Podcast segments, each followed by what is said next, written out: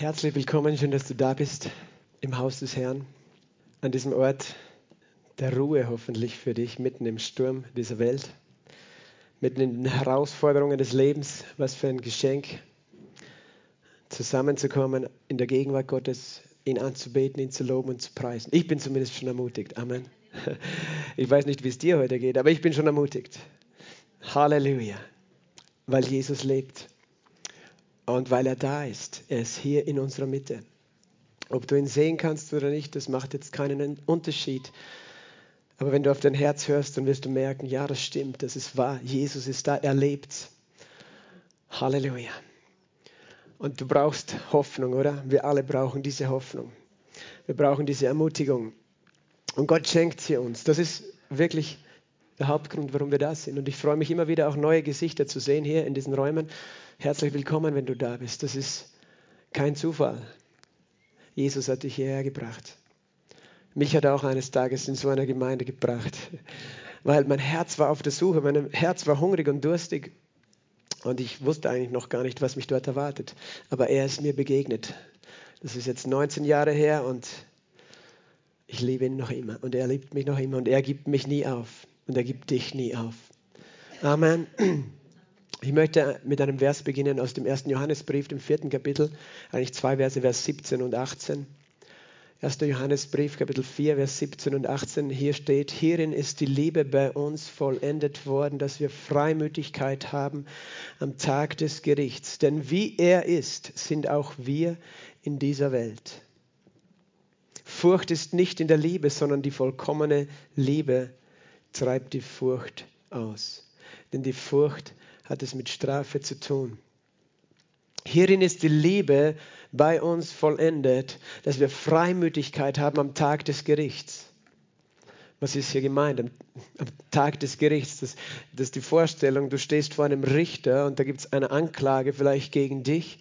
Aber du stehst dort und hast nicht Angst, was passieren wird. Du stehst nicht dort äh, und zitterst, sondern du stehst dort freimütig, frei und mutig. Du hast keine Angst, weil du weißt, so wie Jesus ist, bist du in dieser Welt und wir werden das später noch genauer anschauen. Und weil die Liebe in dir vollendet ist.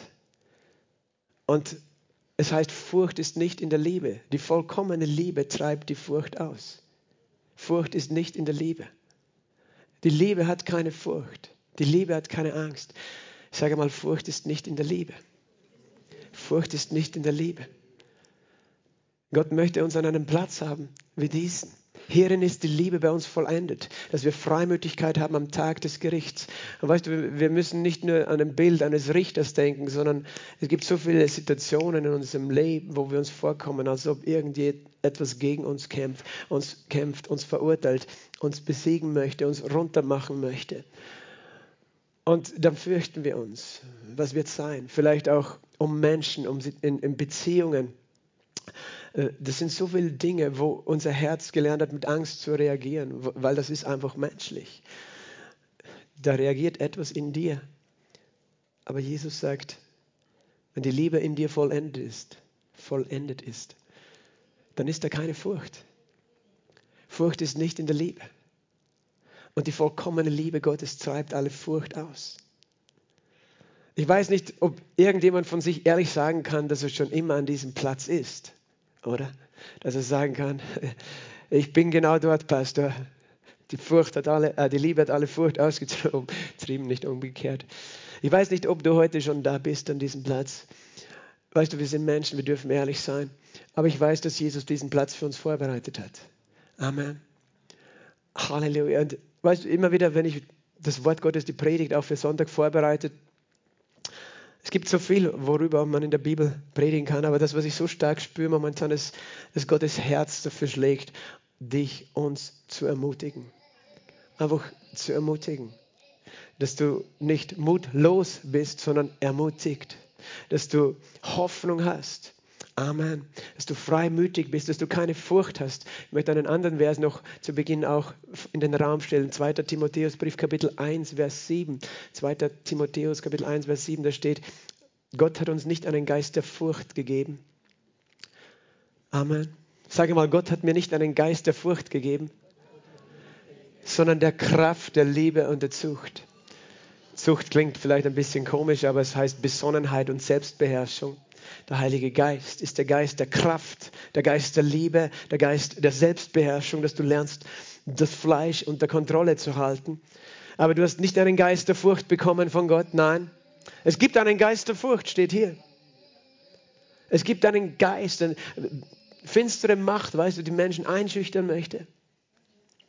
Die letzte Furcht ist die Furcht des Todes. Aber du hast diesen Geist nicht bekommen. Als Kind Gottes hast du nicht einen Geist der Furcht. Sage mal, ich habe keinen Geist der Furcht, sondern der Kraft, der Liebe und der Besonnenheit. Amen.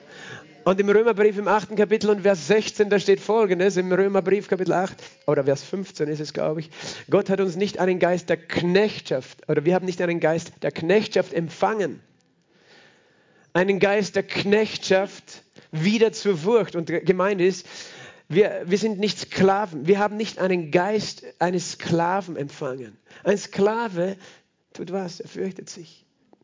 So wird er sozusagen dazu gebracht, immer brav zu arbeiten, weil er gezwungen ist und weil er Angst hat, was passiert, wenn er nicht alles tut und weil er ständig Schläge bekommt und vielleicht das Essen nicht bekommt, wenn er nicht brav arbeitet, fleißig, noch schneller, noch besser. Ich weiß, wir leben in einer Welt, wo offiziell keine Sklaverei gibt, aber viele fühlen sich an ihrem Arbeitsplatz so, oder? Sollte nicht so sein, oder? Oder vielleicht in einer anderen Beziehung.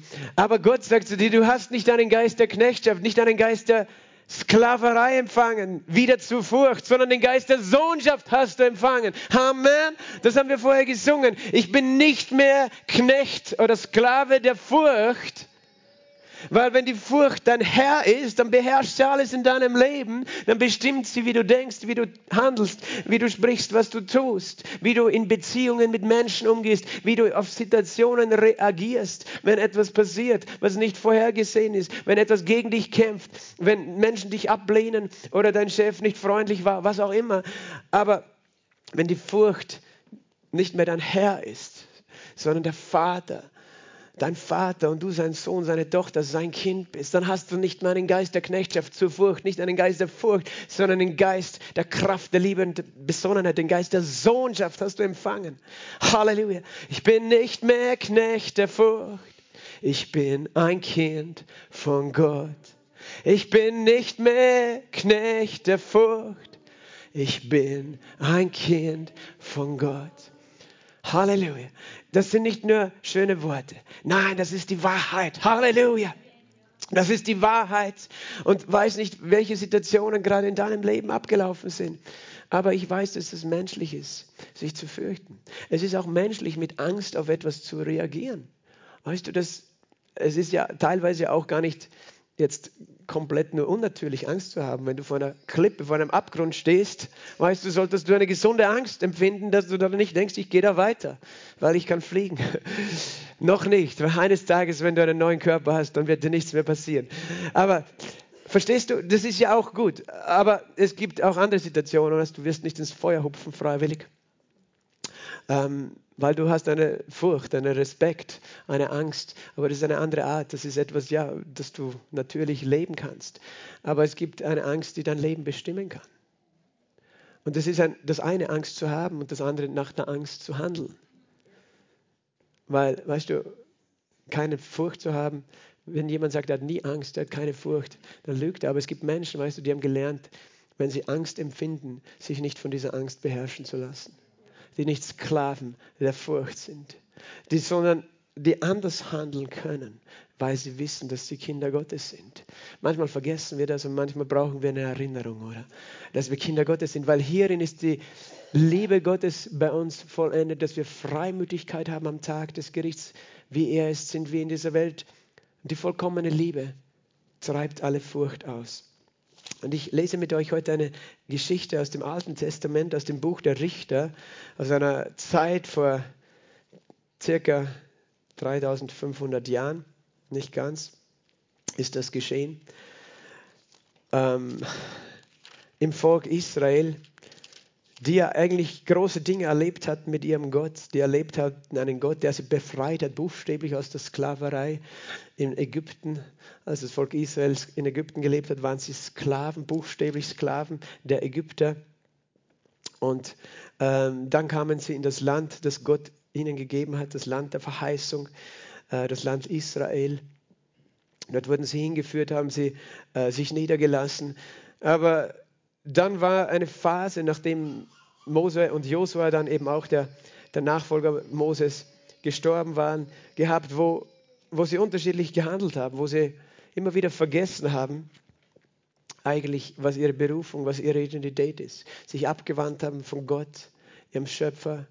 Und dann, äh, das, das, Problem war eben in dem Moment, wo sie sich von Gott entfernt haben, weil sie sind Feinde in ihr Land gekommen. Und das war nicht, weil Gott sie geschickt hat, sondern einfach, sie haben für Gott die Tür zugemacht und für den Teufel auf.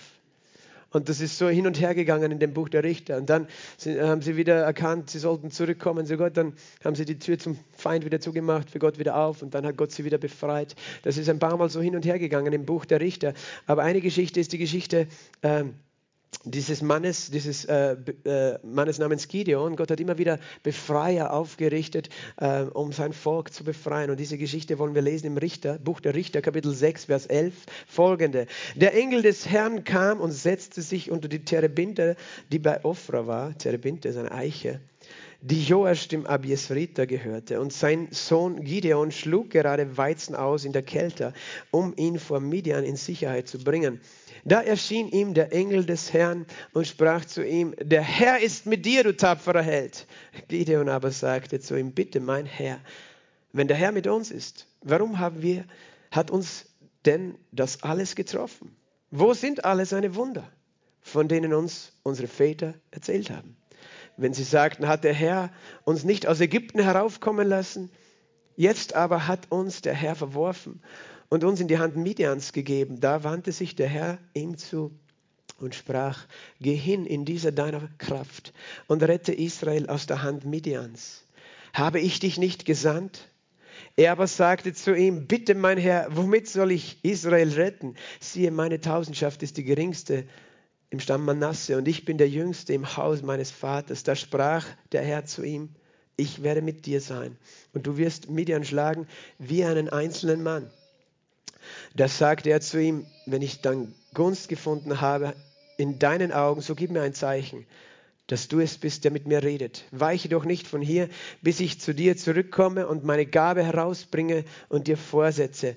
Er sprach, ich will bleiben, bis du wiederkommst. Da ging Gideon hinein und bereitete ein Ziegenböckchen zu und ungesäuerte Brote aus einem Ephamehl. Das Fleisch tat er in einen Korb und die Brühe tat er in einen Topf. Und er brachte es zu ihm hinaus unter die Terebinte und legte es vor. Und der Engel Gottes sprach zu ihm, nimm das Fleisch und die ungesäuerten Brote, lege es hin auf diesen Felsen da. Die Brühe aber gieß aus. Und er machte es so. Da streckte der Engel des Herrn das Ende des Stabes aus, der in seiner Hand war, und berührte das Fleisch und die ungesäuerten Brote.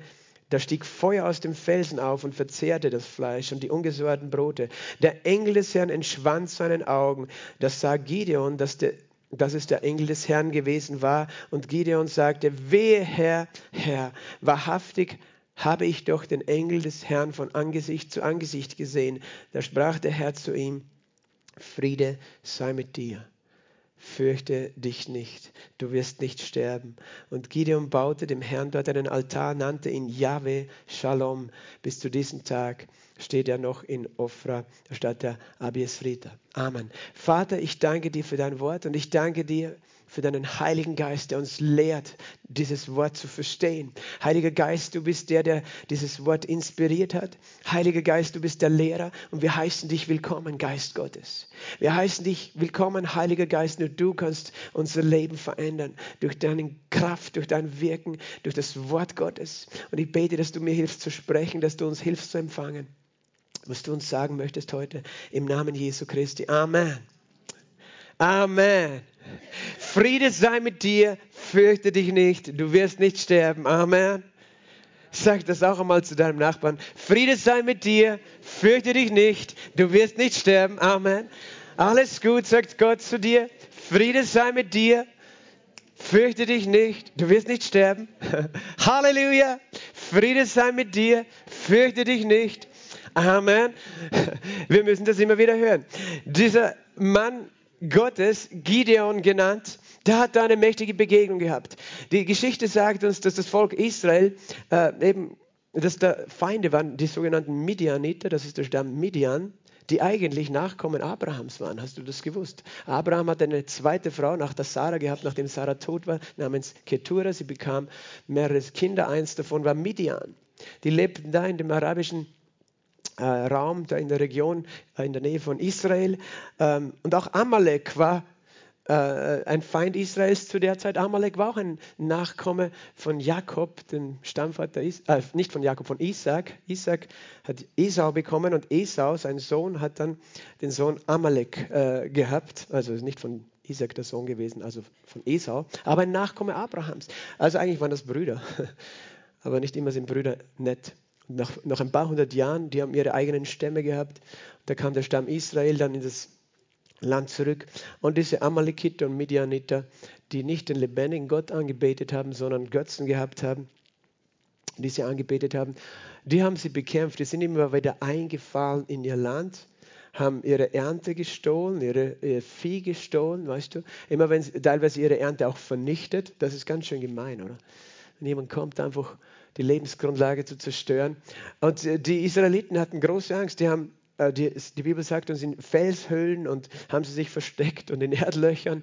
Die haben, die haben sich ein bisschen verstecken müssen. Die waren total eingeschüchtert nach einer Zeit, wo ständig diese Angriffe waren. Und sie mussten sich permanent verstecken. Und, äh, und in dieser Zeit war es, dass eben Gideon war auch versteckt. Weißt du, wo er war? Er war beim Weizendreschen. Wo drischt man normalerweise den Weizen? Auf der Zenne.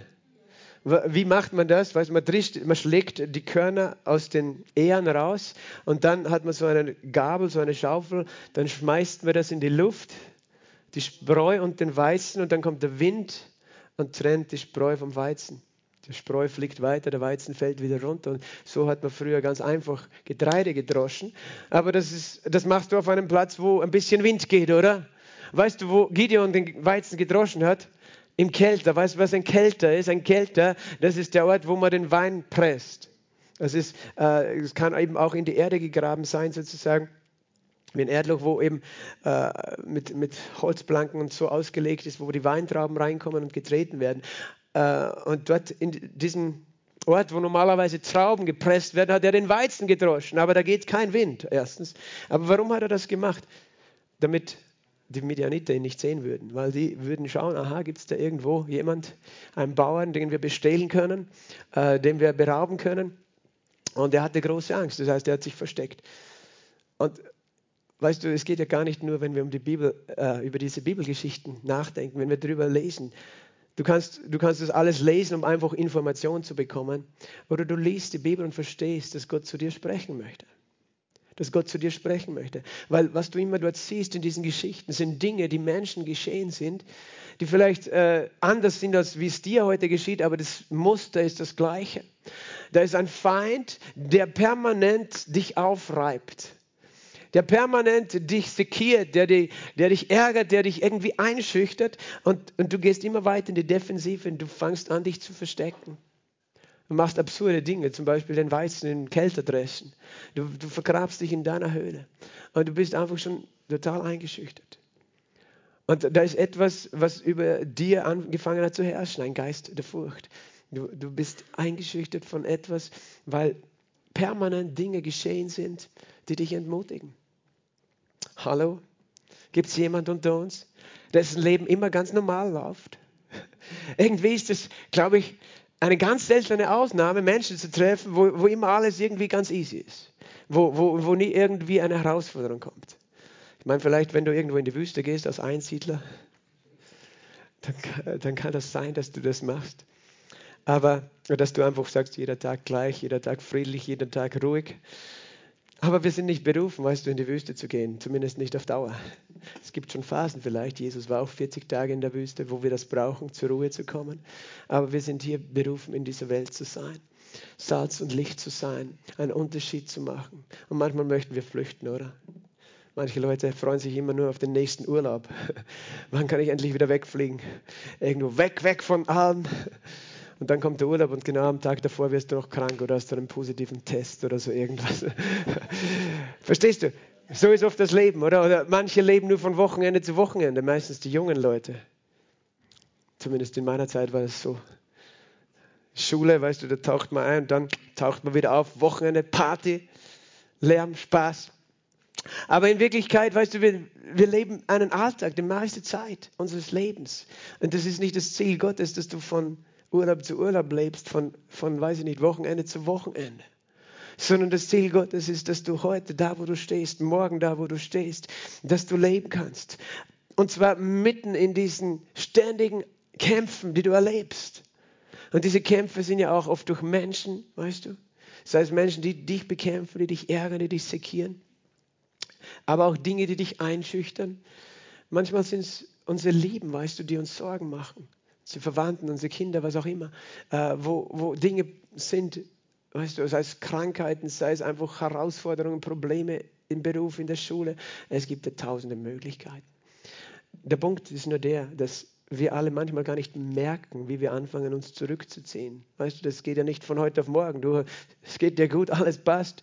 Und irgendwann findest du dich versteckt in einem Erdloch. Merkst es gar nicht, wie du da hingekommen bist. In dieses Erdloch, oder?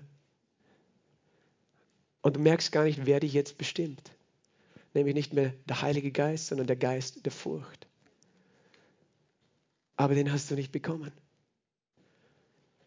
Und ich weiß nicht, in welchem Erdloch du heute da sitzt.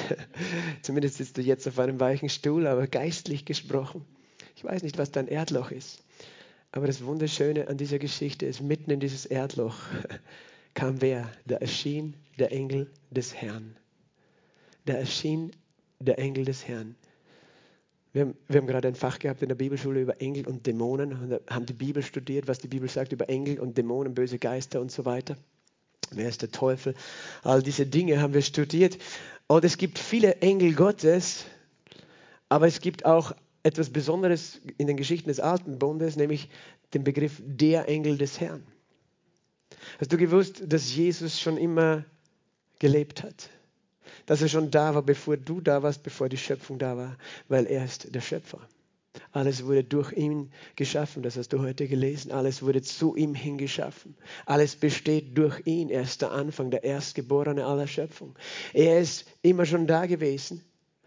Aber er ist erst vor 2000 Jahren in dem Körper eines Menschen geboren worden. Das feiern wir in ein paar Wochen. Weihnachten nennen wir das wo Jesus geboren wurde, im Körper eines Menschen Mensch geworden ist, wo er diesen Namen bekommen hat, Jesus, Emmanuel, Gott mit uns, und wo er gelebt hat, um uns zu erlösen von unserer Sünde, wo er gestorben ist und auferstanden ist.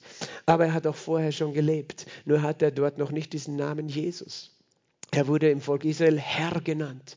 Und normal konnten die Israeliten den Herrn nicht sehen. Aber manchmal ist es geschehen, dass der sogenannte Engel, der, der Engel des Herrn, das ist die Erscheinung des Herrn, zu ihnen gekommen ist. Äh, das heißt, Gott, Jesus, nicht im Körper eines Menschen, sondern in einem geistlichen Körper, der sich aber manifestiert hat, der sichtbar geworden ist. Da hat er noch keinen Körper aus Fleisch und Blut, aber er ist gekommen, erschienen als der Engel des Herrn. Und wenn du genau aufgepasst hast in diesem Text, da hat der Engel geredet, heißt und dann heißt es immer, der Herr sprach.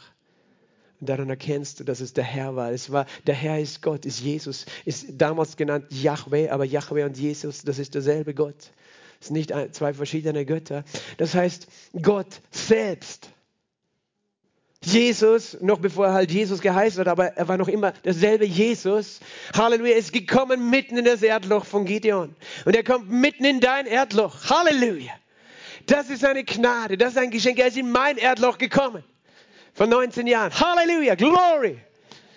Und hat mich rausgezogen aus meiner Self-Pity-Party. Verstehst du, was, du, was Self-Pity-Party heißt? Das heißt Selbstmitleidsparty. Wenn du keine Party hast am Wochenende, dann hast du manchmal vielleicht diese Party. Selbstmitleidsparty. Allen geht's gut, aber mir geht's schlecht. Ich bin arm. Alle sind gegen mich. Alle haben mehr als ich, sind glücklicher als ich. Aber ich, ich, ich armer. Ich armes Ich. Und dann gehst du in deine Kälte und drischst deinen Weizen und machst Dinge, die gar, keine, äh, gar nicht effektiv sind. Und dein Tag geht nach dem anderen, weil du gefangen bist in deiner Opferrolle und in deiner Angst. Und genau dort will dir Jesus begegnen. Amen. Weil Jesus ist nicht ein Gott, der uns der irgendwie arrogant ist oder so, Selbst wenn wir manchmal so komisch sind, er will mitten zu dir kommen.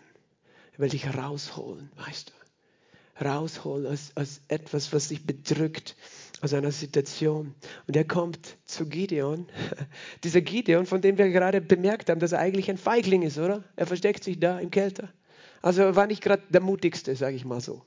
Im Äußeren. Aber weißt du, was der Engel des Herr, Herrn zu ihm sagt, als er ihm begegnet? Der sprach zu ihm, der Herr sei mit dir, du tapferer Held. Halleluja.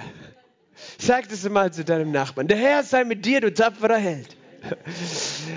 Ich weiß nicht, ob du dich heute fühlst wie ein tapferer Held. Vielleicht gibt es irgendjemand, der sich heute so fühlt, wie wenn er ein tapferer Held wäre.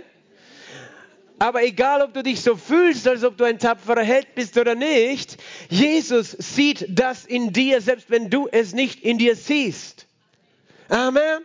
Er sieht in dir etwas, was wir manchmal nicht mehr sehen können. Weil du bist nicht geschaffen, ein Sklave zu sein, sondern sein Sohn zu sein. Sein geliebtes Kind, seine Tochter. Halleluja. Und er sagt, du bist mein tapferer Held. Und er denkt, er sagt nicht, was ist mit dir, du Feigling? Weißt du, so kommen wir Menschen rüber. Wir, wenn wir solche Probleme sehen, ah, du bist ein Feigling und so weiter, selbst, selber schuld an deinen Problemen, wir hätten da sowieso kein Erbarmen mit jemandem, der selbst Mitleid hat.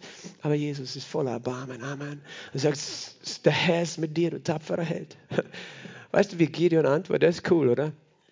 Gott begegnet ihm, er hat es noch nicht gecheckt, er hat es erst am Ende gecheckt. Am Ende von dieser Geschichte hat er gecheckt. Wow, da hat ja der Herr mit mir geredet. Ich werde sterben, hat er gesagt. Auf einmal ist er wieder ängstlich geworden. Aber in dem Moment, er war irgendwie nicht ganz, ganz da. Da kommt der Engel des Herrn. Weißt du, derselbe ist ja auch Mose erschienen im Dornbusch. Der hat das gecheckt. Da hat Gott gesagt, zieh deine Schuhe aus, denn der Boden ist heilig, auf dem du stehst. Und Mose war aber der Gideon, der hat einfach seinen Weizen gedroschen. Der Herr ist mit dir, du starker Held. Und, und er, ja, wenn der Herr mit uns ist, wo sind die ganzen Wunder? Was wir alles erzählt bekommen haben von unseren Vätern. Warum ist das alles gekommen, all diese Probleme? Das ist eins der Hauptfragen von so vielen Menschen. Und auch von dir, wenn du ehrlich bist manchmal. Wenn der Herr mit uns ist, warum diese ganzen Probleme? Wenn der Herr mit uns ist, warum ist das schiefgegangen? Wir haben gebetet, gefastet, das getan und es ist doch nicht angekommen. Wenn der Herr mit uns ist, weißt du, was das sagt? Wir alle erleben dasselbe. Gideon hat das auch erlebt. Wir Menschen haben uns nicht geändert die letzten dreieinhalbtausend Jahre.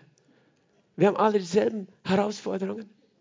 Und wir werden bitter und zynisch und verlieren unseren Glauben daran, wer Gott ist. Warum? Weil der Feind uns permanent Sand ins Getriebe streut.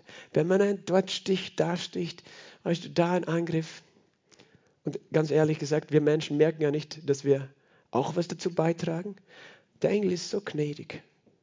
Weißt du, ich lese nicht die ganze Geschichte, du kannst es gerne mal in Ruhe lesen. Richter Kapitel 6 liest das Ganze durch, aber vorher heißt es eben, die waren Gott ungehorsam, die haben ohne Gott gelebt. Auf einmal ist alles schief gegangen, haben sie Probleme bekommen, dann hat, haben sie angefangen zu beten. Gott, wir brauchen Hilfe.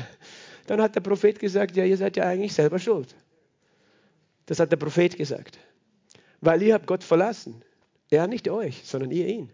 Und das ist ja oft im Leben, weißt du. Ist immer so. Menschen beten, wenn es ihnen gut geht, beten sie nicht. Wenn es ihnen schlecht geht, beten sie wieder, dann geht es ihnen wieder gut, dann beten sie wieder nicht, dann haben sie keine Beziehung mit Gott, dann interessiert sie auch gar nicht, wer Gott ist, was er sagt, dann geht es ihnen schlecht, dann kommen sie wieder. Aber das ist nicht, wie wir bestimmt sind zu leben. Gott sagt, ich möchte, dass du mit mir zusammenbleibst dein ganzes Leben. Wenn es dir gut geht, dann hast du auch einen Grund zu beten. Danke, Jesus! Halleluja! Aber selbst wenn es dir schlecht geht, kannst du sagen, danke Jesus, ich habe ewiges Leben. Das gehört mir schon.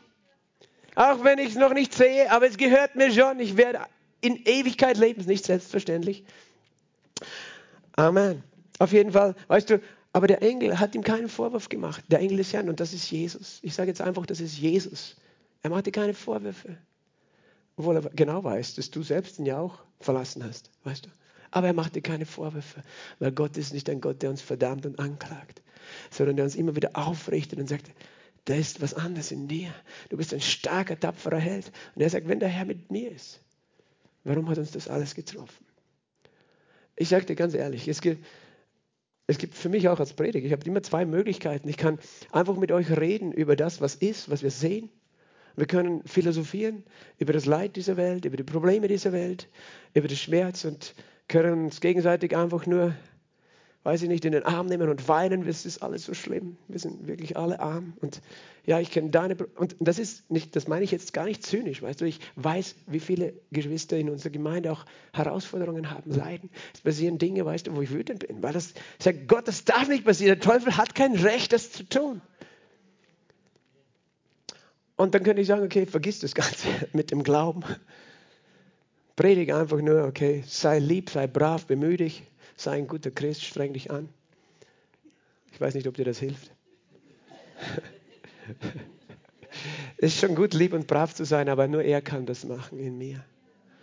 Nur wenn ich ihn liebe, nur wenn er seine Liebe ausgießt in mein Herz, aber nicht, wenn ich bitter wäre mit dem Leben. Aber weißt du, wir Charismatiker, wir sind eine Glaubensgemeinde. Weißt du? Hast du gewusst, dass wir eine Glaubensgemeinde sind? Vielleicht wenn du es noch nicht bemerkt hast, da liegt es vielleicht dran, da müssen wir noch dran arbeiten, dass das klarer rüberkommt, dass das wirklich sichtbar wird. Aber was ich damit meine, ist, wir glauben Dinge auch, wenn wir sie nicht sehen. Und manche denken, wir sind verrückt. Weil ihr redet von Heilung, ihr redet von Rettung, von Gottes Hilfe, von Versorgung, aber schaut euer Leben an. Ihr habt ja selbst alle Probleme. ihr redet euch das ja sowieso ein. Das ist nur so ein Psychospiel, was ihr Christen macht. Ihr kommt am Sonntag zusammen und, und erzählt euch irgendwelche Geschichten und irgendwelche Wunder und irgendwelches Blabla, aber eigentlich habt ihr alle Probleme. Der Teufel redet so, weißt du. Hast du ihn schon mal so reden gehört? Er hat auch zu Gideon so geredet. Ja, wo sind die ganzen Wunder, wenn der Herr mit uns ist? Aber ich erlebe genau das Gegenteil gerade. Gott, weißt du, wir müssen so aufpassen auf unser Herz. Mehr als alles, was man sonst bewahrt, bewahre dein Herz. In ihm entspringt die Quelle des Lebens. Und der Teufel wird immer versuchen, alles zu tun, dass du dein Herz gegen Gott hart machst. Dass du zynisch wirst, dass du bitter wirst. Wegen Dingen, von denen du glaubst, dass Gott sie entweder verschuldet hat sogar, obwohl der Teufel sie verschuldet hat. Oder dass Gott es egal ist. Aber es ist ihm nie egal. Es ist ihm nie egal. Und manchmal verstehen wir nicht, weil wir haben unsere Vorstellung, woran wir das beurteilen, ob Gott sich kümmert oder nicht. Aber ich sage, es gibt immer einen festen Anker, an dem wir sehen, dass es ihm nicht egal ist. Und das ist das Kreuz. Vor 2000 Jahren hat er gezeigt, ich bin bereit, alles zu geben. So wenig egal ist es mir, so wichtig bist du mir, dass ich bereit bin, Mensch zu werden und zu sterben an deiner Stelle. Und wir suchen vielleicht überall anders die Antworten, aber da ist die Antwort. Wie sehr Gott zu dir steht, für dich ist. Amen. Es ist das Kreuz Jesu Christi, sein Tod und seine Auferstehung, was er vollbracht hat. Und es ist der Glaube an diesen Sieg, der den Unterschied macht. Johannes hat geschrieben in 1. Johannes 5, 4, dies ist der Sieg, der die Welt überwunden hat, unser Glaube. Unser Glaube. Und nichts und niemand darf uns diesen Glauben nehmen. Amen. Und Glaube heißt, ich bin überzeugt von Dingen, die ich nicht sehe. Und auch wenn die Kämpfe hart sind und auch wenn die Schmerzen real sind, weißt du, wenn der Teufel zuschlägt, das tut auch weh. Wenn Dinge passieren, weißt du, vor kurzem ist jemand gestorben in unserer Mitte, von unserem äh, ja, Umfeld. Und es tut weh. Und wir denken, Herr, wo, wo, wo, wenn du mit uns bist, warum passiert das? Wir haben alle gebetet.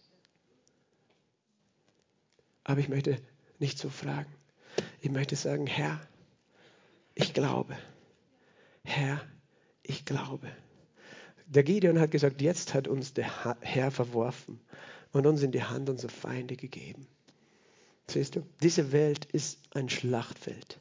Diese Welt ist nicht der Himmel. Manchmal wünschen wir uns so. Wir haben die Illusion, dass diese Welt der Himmel wäre oder sein könnte. Dann, wenn es uns gerade gut geht und denken, na, wir schaffen ein bisschen Himmel auf der Erde.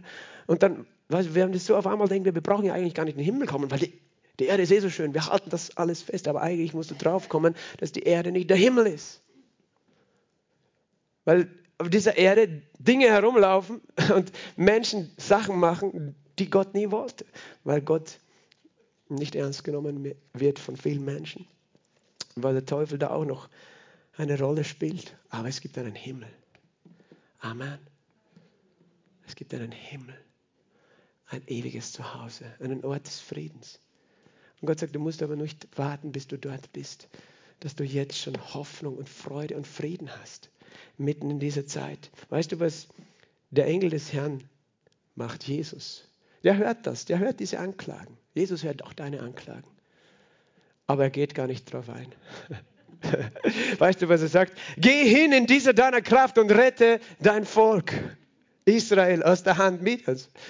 Weißt du, er denkt sich, ja, armer Gideon, ja, machen wir, ich mache mit mit deiner Selbstmitleidparty jetzt. Er spottet auch nicht, weißt du, Jesus ist nicht spöttisch. Er macht nicht mit mit der Selbstmitleidparty, aber er, er versteht Gideon. Aber er sagt etwas, was sicher nicht das ist, was Gideon hören wollte. Gideon wollte sicher hören, ja Gideon, du bist wirklich arm. Du bist der Ärmste von allen. Wir wollen das gerne hören, oder? Du bist so arm. Und wir, wir dürfen auch einander trösten, weißt du? Versteh mich jetzt nicht falsch. Weint mit den Weinenden, freu dich mit den sich Freunden. Aber ich weiß, wir können an einen Punkt kommen, wo wir zynisch werden, wo wir bitter werden, wo wir selbstgerecht sind und in einem Selbstmitleid gefangen sind, wo wir eingeschüchtert sind, beherrscht sind von einer Angst. Und Gott sagt, du bist ein tapferer, tapferer Held.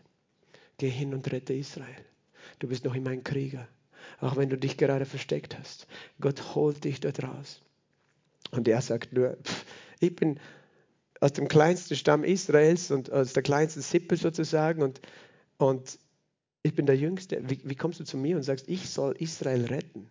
Weißt du, was er gesagt hat? Du sollst Herrführer werden, du sollst das Volk befreien von diesen Feinden. Und der war der, der sich versteckt hat und gefürchtet hat. Gott gebraucht genau solche Menschen, die nicht mehr auf sich selbst vertrauen. Die wissen, ich kann es gar nicht, ich habe es nicht in der Hand. Ganz ehrlich, ich glaube an Wunder, an Heilungen. Ich glaube an das Wirken Gottes dass er Dinge tun kann, die unsere Vorstellung komplett übersteigen. Aber ich weiß, dass in mir selbst ich keine einzige Kraft habe. Ich weiß, dass es nur er ist. Nur er. Und ihn will ich suchen und ihm will ich glauben und ihm will ich festhalten. Gott, du bist derselbe Gott von damals so wie heute und in Ewigkeit. Du bist noch immer der Gott, der Wunder tut. Weil Gideon hatte gehört die Geschichten von den Wundern, von den Heilungen, die passiert waren, von all den Dingen, die seine Väter erzählt haben. Vielleicht hast du selber solche Dinge noch nie erlebt, aber du hast schon gehört, vielleicht von anderen Christen, ja, und der ist geheilt worden, da ist was geschehen. Und du denkst, ja, ich habe das alles irgendwo gehört, aber ich habe selber noch nicht erlebt. Also lass mich in Ruhe mit dem. Ich habe das Gegenteil vielleicht sogar erlebt. Bei mir ist alles nicht gut ausgegangen. Das ist sehr oft die Realität. Verstehst du? Und Gott kommt zu dir und sagt, steh auf und rette dein Volk. Weißt du, er hat gar nicht gemerkt, dass er unmittelbar vor einem Wunder gestanden ist. Weil was dann geschehen ist, das war ein Wunder nach dem anderen, wie er sein Volk befreit hat. Aber manchmal, sind, manchmal, weißt du, müssen wir erst an diesen Punkt ankommen, wo wir verstehen, wer er ist und uns ihm ganz hingeben. Er sagt, eben, wer bin ich schon? Weißt du, wir lassen los.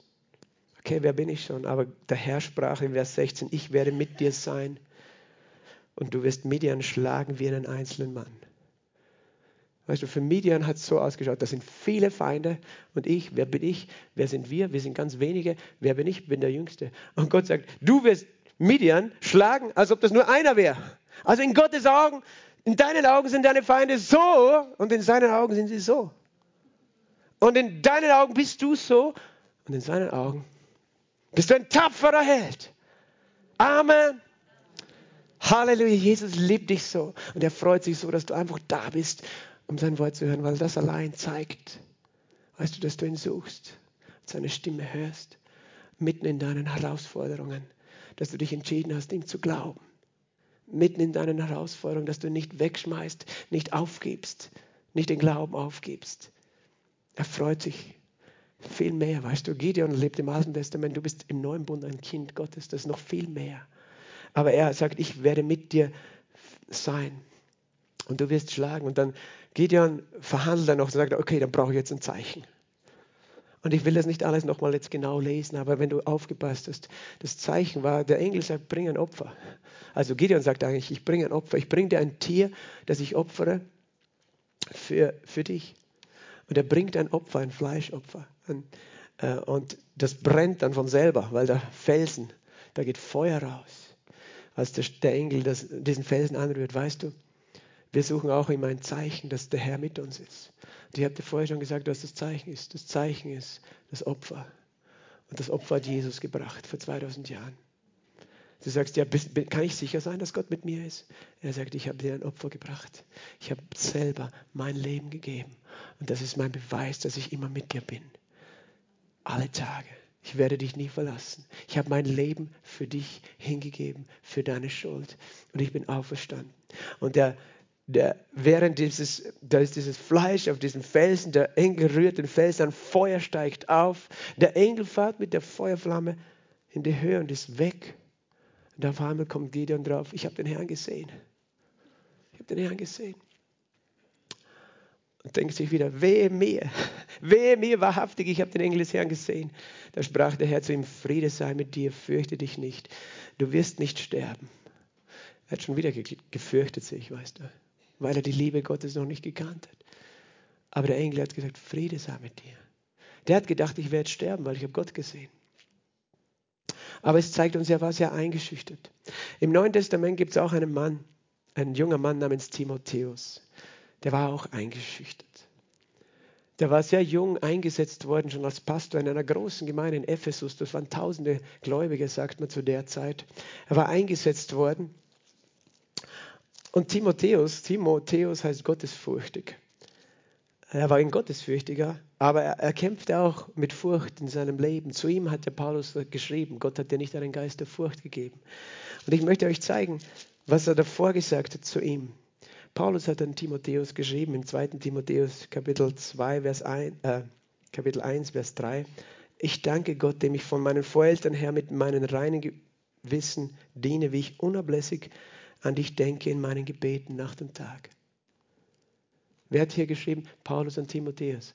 Hast du gewusst, dass das das Wort Gottes ist? Hast du gewusst, dass hier Jesus zu dir spricht? Jesus sagt, ich denke meinen Gebeten für dich, an dich, Tag und Nacht.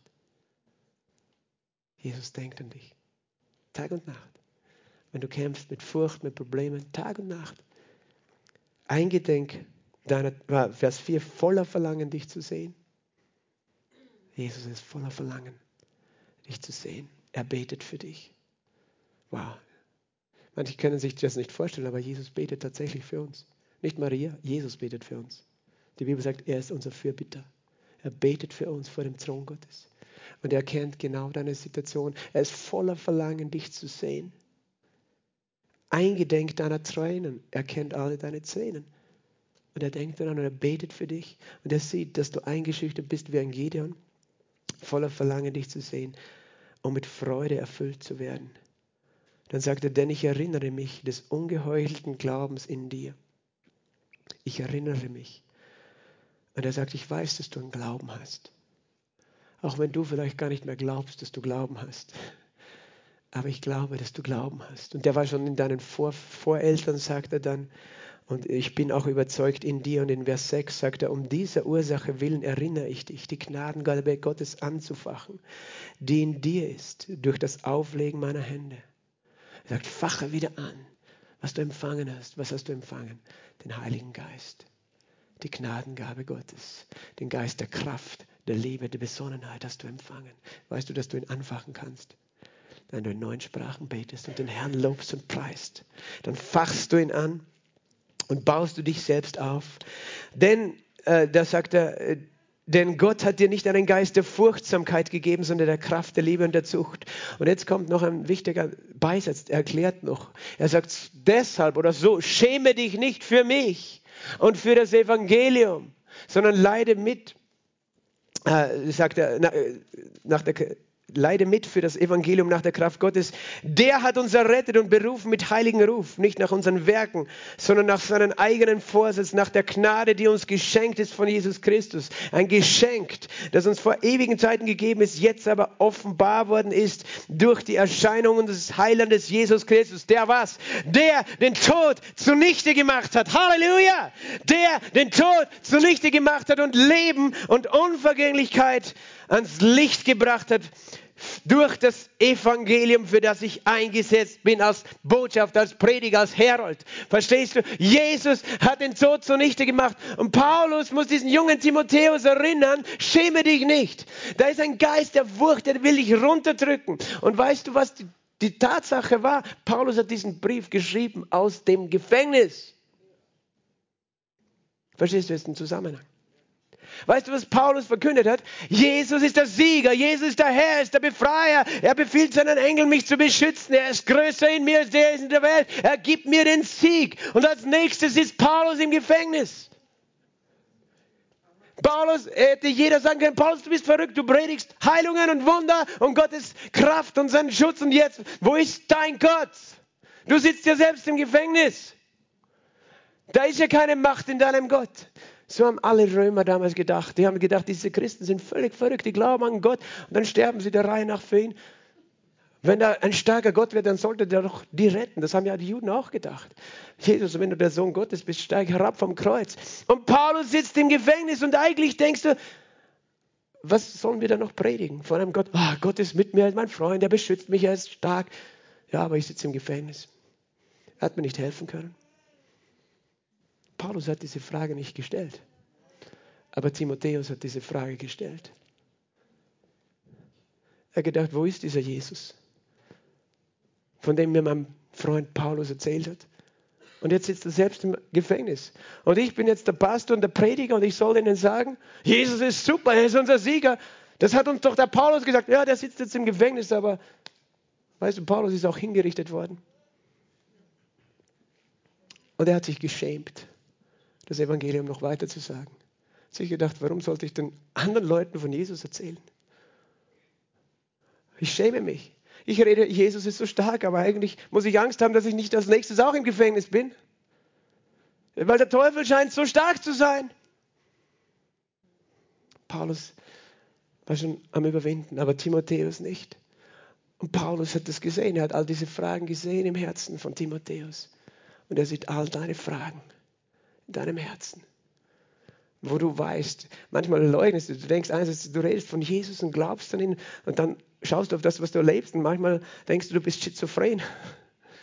Und du willst es nicht zugeben, dass vielleicht auch Probleme da sind und du kannst damit nicht umgehen. Und dann entweder bist du schizophren oder du lässt es zu, aber vielleicht kippst du auf die andere Seite und denkst, okay, vergiss das mit Jesus. Ich habe es probiert, Paulus sagt, ich denke an deine Tränen. Ich bin voller Verlangen, dich zu sehen. Ich bete für dich unablässig. Und ich weiß, dass du noch immer Glauben hast. Amen. Du bist ein streitbarer Held. Geh hin, rette deine Familie. Geh hin, rette diese Stadt und dieses Land aus der Macht der Finsternis. Weil ich bin trotzdem mit dir. Auch wenn du Kampf siehst, gesehen hast. Lass dich nicht einschüchtern von dem, was du siehst. Denn Gott hat dir nicht einen Geist der Furchtsamkeit gegeben, sondern der Kraft, der Liebe und der Besonnenheit. Halleluja. Entfache diesen Glauben in dir. Stell dich vor das Kreuz, stell dich vor Jesus, sag Jesus, das ist der Ort, wo ich weiß, du bist immer bei mir. Das ist der Ort, weißt du, wo ist der Sieg, fragen wir oft. Und hier steht's. Jesus Christus, der den Tod zunichte gemacht hat und Leben ans Licht gebracht hat. Das ist der Sieg und das ist der wahre Sieg und das ist der Sieg, der am Ende wirklich zählt. Es ist der Sieg über den Tod. Es ist der Sieg, der uns das ewige Leben schenkt. Amen. Und wenn auch auf dieser Welt diese Herausforderungen so da sind, der Sieg gehört noch immer uns. Amen. Halleluja. Preach it, Pastor. Glory. Danke, Jesus. Halleluja. Weißt du, ich weiß, dass ich auch zu mir predige. Aber ich bin schon, weißt du, entfacht. Ich entfache die Gnadengabe, die in mir ist. Durch den Heiligen Geist, Shakarabakorie Sante, Oria Telemende, Rakatila Monde, Kirie Sombre, Rakadea Lamando, Stidaya Lemando, Ereko Dustira, Embrapolomosia, de Stibrondolobosse. Denn ich habe gesagt, ich werde mit dir sein und ich werde mit dir bleiben bis in alle Ewigkeit, sagt der Herr. Darum steh auf und hab keine Angst und lass hinter dir, was dich zurückgehalten hat, sagt der Herr, denn ich bin dein Gott. Amen. Halleluja. Danke, Jesus. Ich möchte nur abschließen und ich lese das nicht mehr, dieser Text. Gideon ist aufgestanden. Er hat, weißt du, mitten in der Nacht den Altar seines Vaters, den Götzenaltar niedergerissen. Und manchmal müssen wir das tun, weißt du, die Lügen des Feindes zuerst niederreißen in unserem Leben. Das hat er gemacht, mitten in der Nacht. Die Leute haben gesagt, wer hat das getan?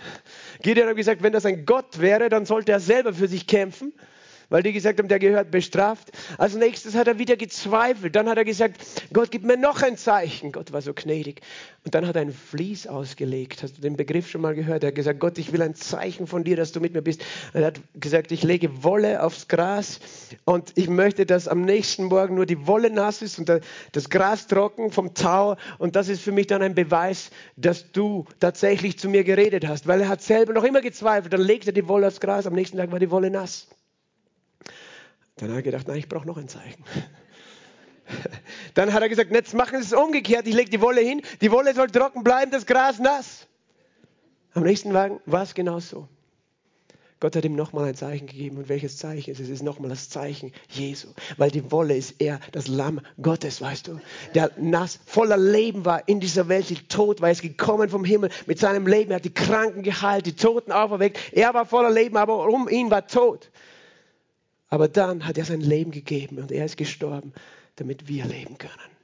Das ist das Zeichen des Kreuzes. Er gibt dir immer das Zeichen des Kreuzes. Und dann hat er gesagt, okay, hol deine Armee. Gideon hat 30.000 Menschen zusammengeholt.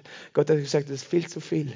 Und er hat es reduziert. Er hat gesagt, 300 darfst du mitnehmen. 300 mit Gideon, weil sonst glaubt ihr noch, ihr habt die Midianiter besiegt. Aber ihr könnt das sowieso nicht. Und weißt du, dann hat er gesagt, so gehst du zu den Feinden und hörst du schon, wie sie reden. Die haben schon Angst gehabt, die Feinde vor Gideon, obwohl er vor ihnen Angst gehabt hat. Er hat das gehört, weil die haben schon einen Traum gehabt, dass er kommen wird. Und dann hat er noch etwas gemacht. Weißt du, der Heilige Geist hat ihn geleitet, auf folgende Weise zu kämpfen. 300 Leute gegen eine Armee, unzählbar, Zehntausende, Hunderttausende vielleicht, Kämpfer, Soldaten, die gelagert haben. Gideon und seine 300 sind gekommen mitten in der Nacht. Sie haben Fackeln gehabt. In einer Hand mit einem Krug haben sie das Licht bedeckt und ein Horn in der anderen Hand. Dann haben sie sich aufgestellt um dieses ganze Lager verteilt, 300 Leute. Und auf das Zeichen haben sie die Krüge zerbrochen und in das Horn geblasen und haben gesagt, für den Herrn und für Gideon. Und sind stehen geblieben, haben nur das Horn geblasen. Sie sind gestanden, die Feinde waren so verwirrt, dass sie angefangen haben, die Panik zu kriegen. Die haben geglaubt, es sind Armeen, die gegen sie kommen von außen. Die haben nur die Lichter gesehen und die Hörner gehört. 300 Hörner, ist schon laut. Und haben angefangen, sich selbst zu bekämpfen und sie haben sich alle gegenseitig umgebracht. Und niemand von denen musste einmal sein Schwert ziehen von dem Gideon. Und weißt du, das ist noch der letzte krönende Abschluss dieser Geschichte.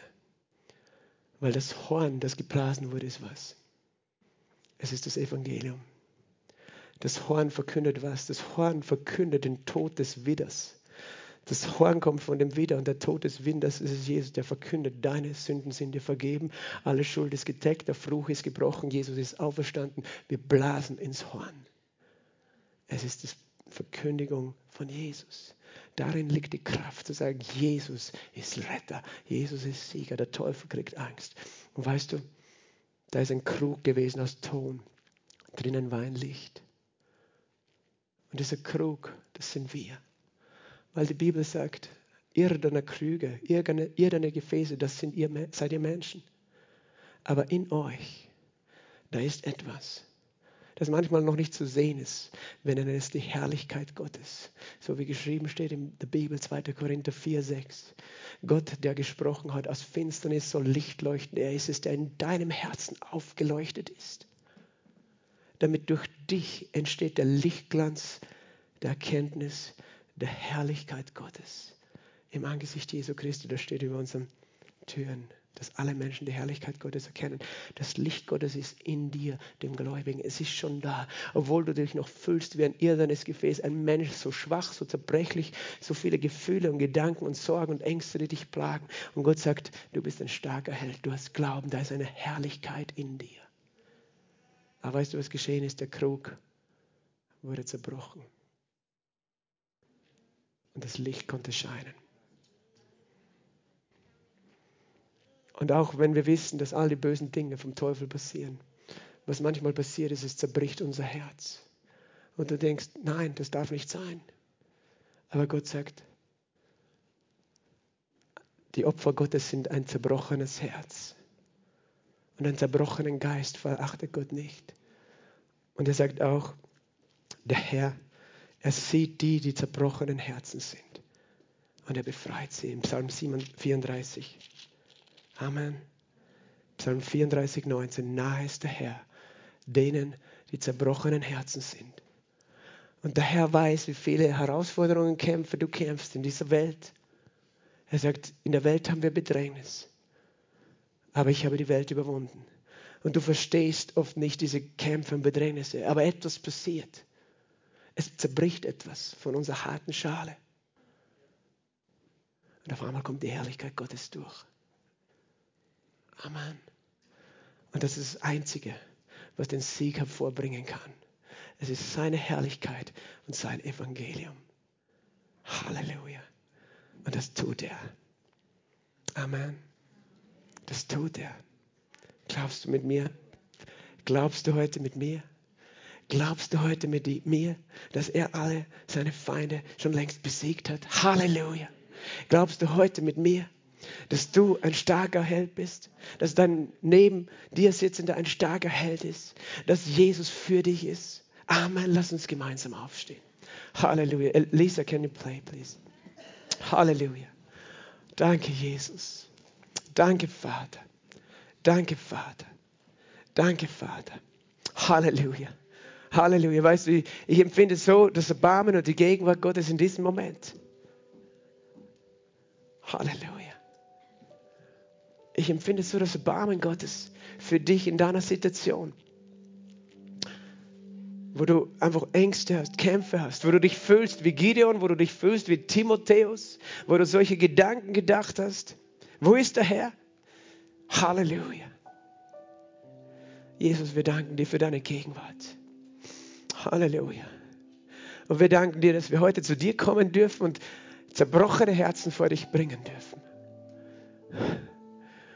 Weil du bist der, der heilt, die zerbrochene Herzen haben. Aber vielmehr wünschen wir uns, dass dein Licht scheint. Halleluja. Dass dein Licht scheint aus uns allen, Herr. Vielmehr wünschen wir uns, dass deine Wahrheit, deine Liebe, dein Evangelium verkündet wird. Aus unserem Mund, Herr.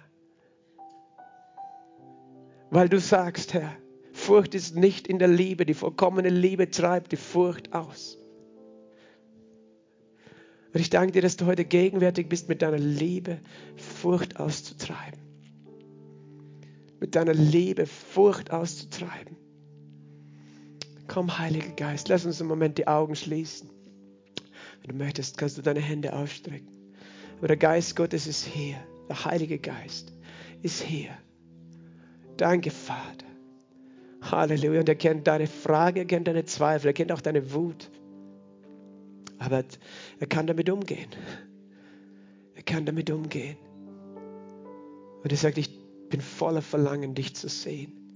Ich bin voller Verlangen, dir zu begegnen, jetzt in diesem Moment.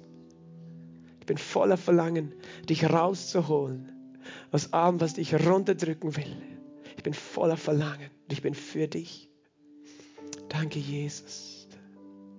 Halleluja. Oh, wir danken dir, wir loben dich, Jesus preisen dich, Jesus. Wir lieben dich, Jesus. Wir stehen vor dir, Jesus. Wir empfangen einfach dein Reden. Wir empfangen deine Gnade. Danke, Herr. Und Gott sagt, du hast nicht einen Geist der Furchtsamkeit bekommen. Denn das hat dich eingeschüchtert in den letzten Tagen und Wochen. Es sind so viele Dinge geschehen, wo, wo, wo ein Geist sozusagen dich ergriffen hat, wo, wo etwas dein Denken eingenommen hat. Sorgen und Ängste und Zweifel. Aber du hast nicht einen Geist der Furcht, sondern einen Geist der Kraft, der Liebe und der Besonnenheit. Du hast nicht einen Geist der Knechtschaft wieder zur Furcht, sondern einen Geist der Sohnschaft, weil du mein Kind bist. Und ich spreche auch zu denen, die heute da sind, die nicht sicher sind, ob sie Gottes Kinder sind, weil das ist der Schlüssel. Und nur eine Sache macht dich zu einem Kind Gottes und das ist wie die Bibel sagt, so viele Jesus aufgenommen haben, die die Jesus Christus aufnehmen in ihrem Herzen, in ihrem Leben, denen gibt Gott das Recht, Kinder Gottes zu sein.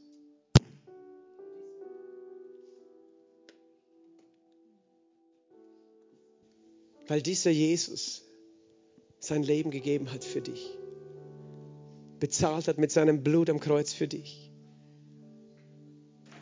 Und er sagt, wenn du mich aufnimmst, bist du mein Kind. Und wir gehören zusammen für immer. Und ich stelle diese Frage, wenn du da bist und du hast noch nie eine Entscheidung getroffen für Jesus, noch nie gesagt, ich möchte das, was Jesus für mich getan hat.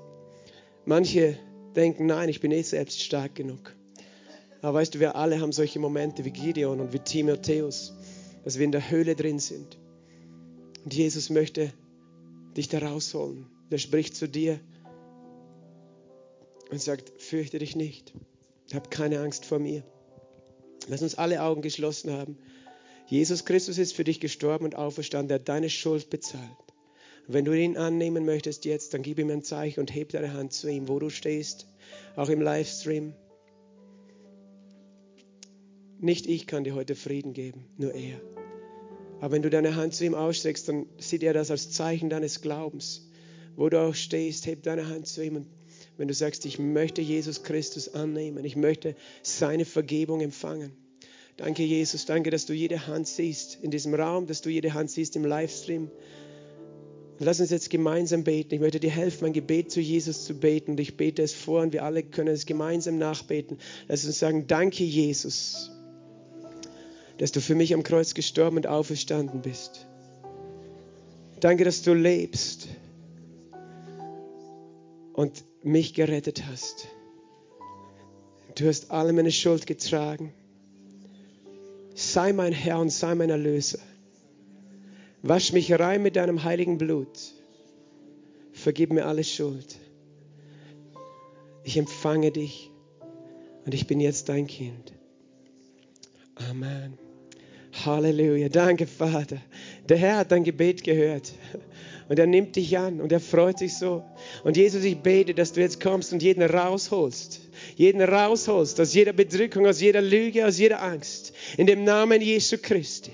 In dem Namen Jesu Christi nehme ich Autorität über jeden Geist der Furcht, der Menschen quält und bedroht. In dem Namen Jesu. Ich sage, jeder Geist der Furcht ist gebunden, muss raus in Jesu Namen.